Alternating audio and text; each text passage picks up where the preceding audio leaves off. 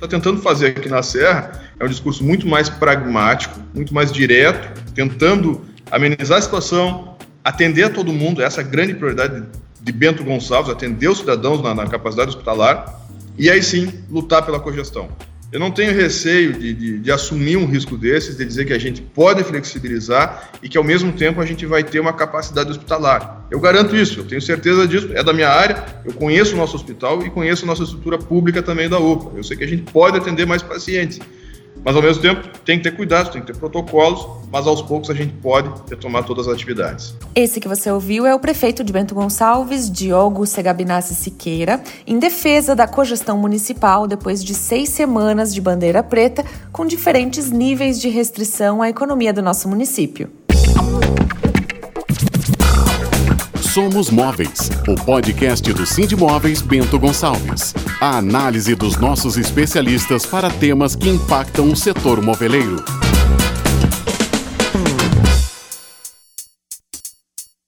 Olá, eu sou a Ana Carolina Azevedo e esse é o Somos Móveis, o podcast do Sindicato das Indústrias do Mobiliário de Bento Gonçalves. Hoje nós vamos buscar, numa conversa com o prefeito de Bento Gonçalves, Diogo Siqueira, compreender o impacto da bandeira preta às indústrias da nossa cidade, em especial ao setor moveleiro. A indústria representa 59% do faturamento do município de Bento Gonçalves e a indústria moveleira, por sua vez, responde por quase metade dessa participação. Ainda tem as indústrias que atuam como fornecedoras do setor moveleiro e que amplificam ainda mais essa representatividade. Isso nos permite dizer que o desempenho geral do setor moveleiro tem um impacto direto na economia local. Bom, prefeito, antes de mais nada, antes de a gente pontuar essas questões de bandeira preta e qual a influência dessas uh, restrições para a indústria do município, em específico para a indústria moveleira, eu gostaria que você pontuasse hoje qual é a importância da indústria para a economia de Bento Gonçalves. Eu vejo que a indústria é, um, é uma locomotiva em Bento. A gente tem uma força muito grande.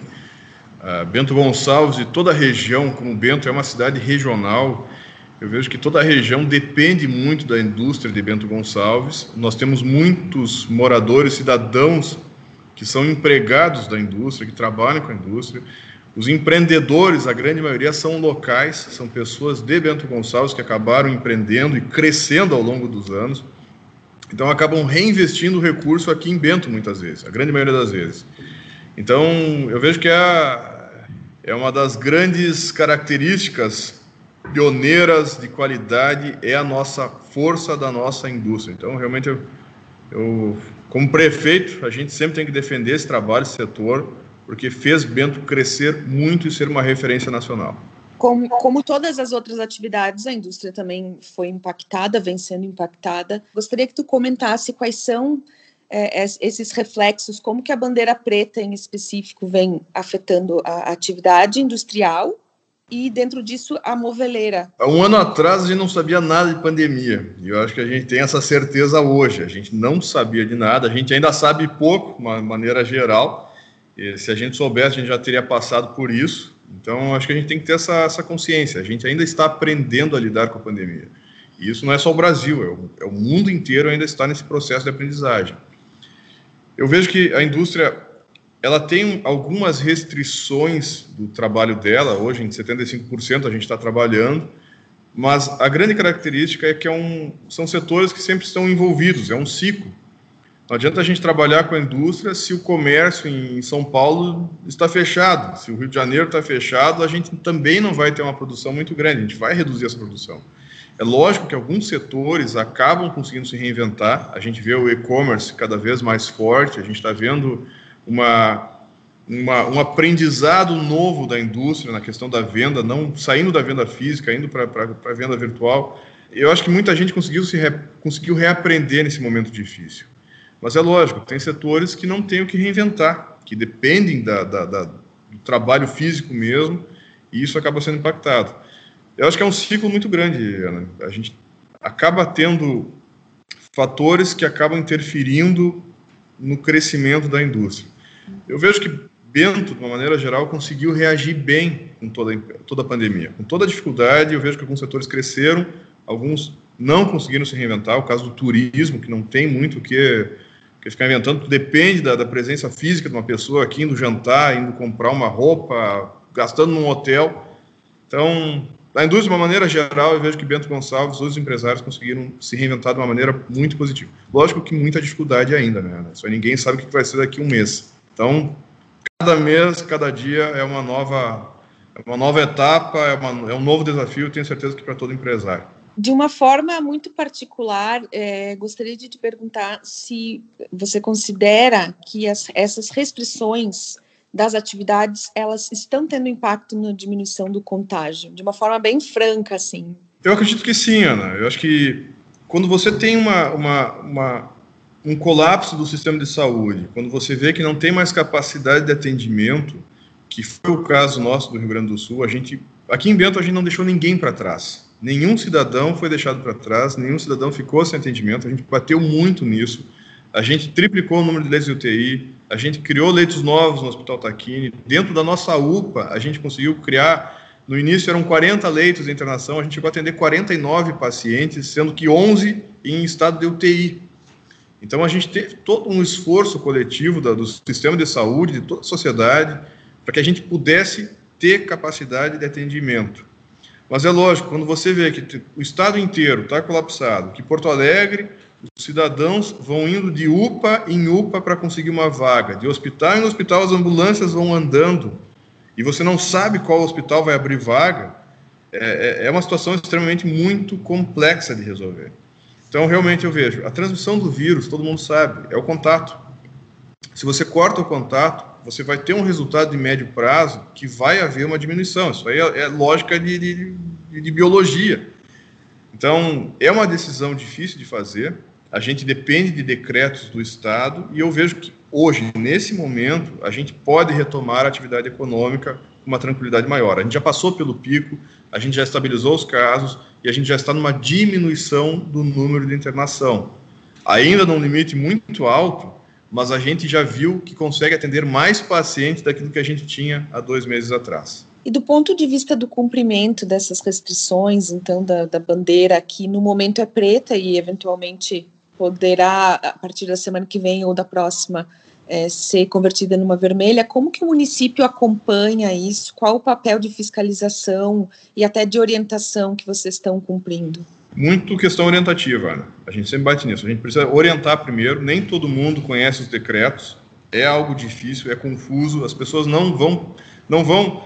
Um cidadão leigo normal, ele não vai ler o decreto do Estado. É, dificilmente as pessoas leram o decreto do Estado. Eu tenho certeza disso. A gente vê dentro da prefeitura uma dificuldade, às vezes, de funcionários, de servidores que, que, que não dominam o decreto. A gente tem que fazer esse dever de casa por uma questão institucional. A gente precisa fortalecer, entender o que é o decreto. Mas um cidadão normal, dono de um comércio, de uma indústria, às vezes ele vai ler só aquele setor dele que impacta nele e vai deixar de lado o resto. Então, esse é o primeiro momento de orientação. A gente tentar, obviamente, depois, quando a gente observa alguns, alguns exageros por parte do, de algum cidadão, de uma minoria, a gente precisa fiscalizar também como poder público, como o próprio Ministério Público, a Justiça. É a função do, do, do, executivo ter que executar as leis. Então, tem essa dificuldade. Mas é, é lógico, né, Ana? A gente sabe que existe uma minoria que, que não vai acreditar no vírus, a gente sabe que tem uma minoria que acha que o vírus não vai fazer mal, que é uma simples gripe, e não é isso. A gente precisa respeitar a gravidade da doença e que essa doença, apesar da letalidade dela teoricamente ser baixa, ela impacta os hospitais. E isso a gente tem que ter uma consciência muito grande que a uhum. responsabilidade está em quem está no executivo hoje. Quais as secretarias, os órgãos da prefeitura hoje que estão envolvidos é, nesse, nesse apoio à atividade industrial e até orientações, enfim, um suporte para aquelas que estão tendo dificuldades nesse momento? Começa pelo gabinete do prefeito, acho que é o primeiro ponto que, que, que inicia. A gente tem uma diretriz interna da prefeitura, a gente luta pela cogestão do município, pela flexibilidade das, das normas, onde a gente consiga, como prefeitura, como município, ter um controle dos decretos. Hoje a gente está embaixo do governo do estado e a gente não consegue flexibilizar alguns setores. ninguém melhor do que o próprio município, o próprio cidadão, para entender quais são as suas dificuldades. Então, a gente sempre lutou por isso. E a nossa região da Serra, a Mesne, foi a única região do estado inteiro do Rio Grande do Sul que bateu firme, que precisava haver a cogestão e que assinou isso, Ana. Isso é importante a gente falar. A gente vê muitas vezes uns discursos políticos inflamados, aquela coisa mais, sabe, de, de, de caudilho, às vezes, de alguns municípios, dizendo que aqui no meu município vai, o comércio não vai fechar, que aqui a indústria vai trabalhar 100%. Só que a gente não viu esses prefeitos, esses municípios assinando o pedido de cogestão. Então é muito fácil a gente fazer um discurso. O que a gente está tentando fazer aqui na Serra é um discurso muito mais pragmático, muito mais direto, tentando amenizar a situação, atender a todo mundo, essa é a grande prioridade de Bento Gonçalves, atender os cidadãos na, na capacidade hospitalar, e aí sim lutar pela cogestão. Eu não tenho receio de, de, de, assumir um risco desses, de dizer que a gente pode flexibilizar e que, ao mesmo tempo, a gente vai ter uma capacidade hospitalar. Eu garanto isso, eu tenho certeza disso, é da minha área, eu conheço o nosso hospital e conheço a nossa estrutura pública também da UPA. Eu sei que a gente pode atender mais pacientes. Mas, ao mesmo tempo, tem que ter cuidado, tem que ter protocolos, mas aos poucos a gente pode retomar todas as atividades. E para encerrarmos, de forma estratégica, como que a prefeitura e, e, as secretarias estão trabalhando algum projeto de retomada econômica, de apoio é, à indústria, mas aos, aos, demais setores de forma geral também? Primeiro, tentar não atrapalhar. A gente não pode atrapalhar os setores. A gente tem que, tem que flexibilizar como eu falei antes, a gente luta pela cogestão, no momento que tiver uma bandeira preta, a gente poder partir para uma bandeira vermelha, obviamente sempre observando a capacidade hospitalar, e aos poucos cada setor ir se organizando. A gente tem o turismo que está se organizando muito bem com novos protocolos, a gente tem a própria indústria já num, que já está num ritmo mais forte em relação a outros setores, o comércio voltou a trabalhar também, mas cada setor tem as suas particularidades, tem as suas peculiaridades, e a gente tem que entender e respeitar esses setores. Não adianta a gente criar um regramento de baixo para de cima para baixo para todos os setores ao mesmo tempo. Não existe isso. Cada setor tem a sua dificuldade, cada setor sabe a capacidade é, de, de, nível educacional dos seus funcionários, da, da dificuldade técnica de, de, cada área. Então a gente vai ter que fazer por setor e gradualmente. Realmente eu acredito. Temos capacidade, temos vontade de voltar a trabalhar, e todos os setores merecem também voltar a trabalhar. Sempre cuidando, capacidade hospitalar e os protocolos para a gente evitar uma contaminação maior. Muito obrigada, prefeito. Foi bastante esclarecedor. Confiamos que, de alguma forma, os setores consigam se reestruturar, porque o dano ele já é muito extensivo, né? Com certeza.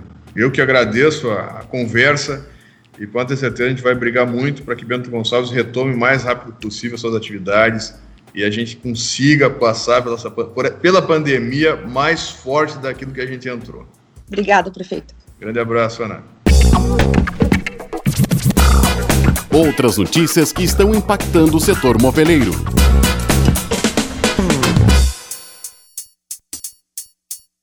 O Sindimóveis está convocando seus associados para a Assembleia Geral Extraordinária no dia 13 de abril de 2021, às quatro e meia da tarde em primeira convocação e às cinco da tarde em segunda convocação.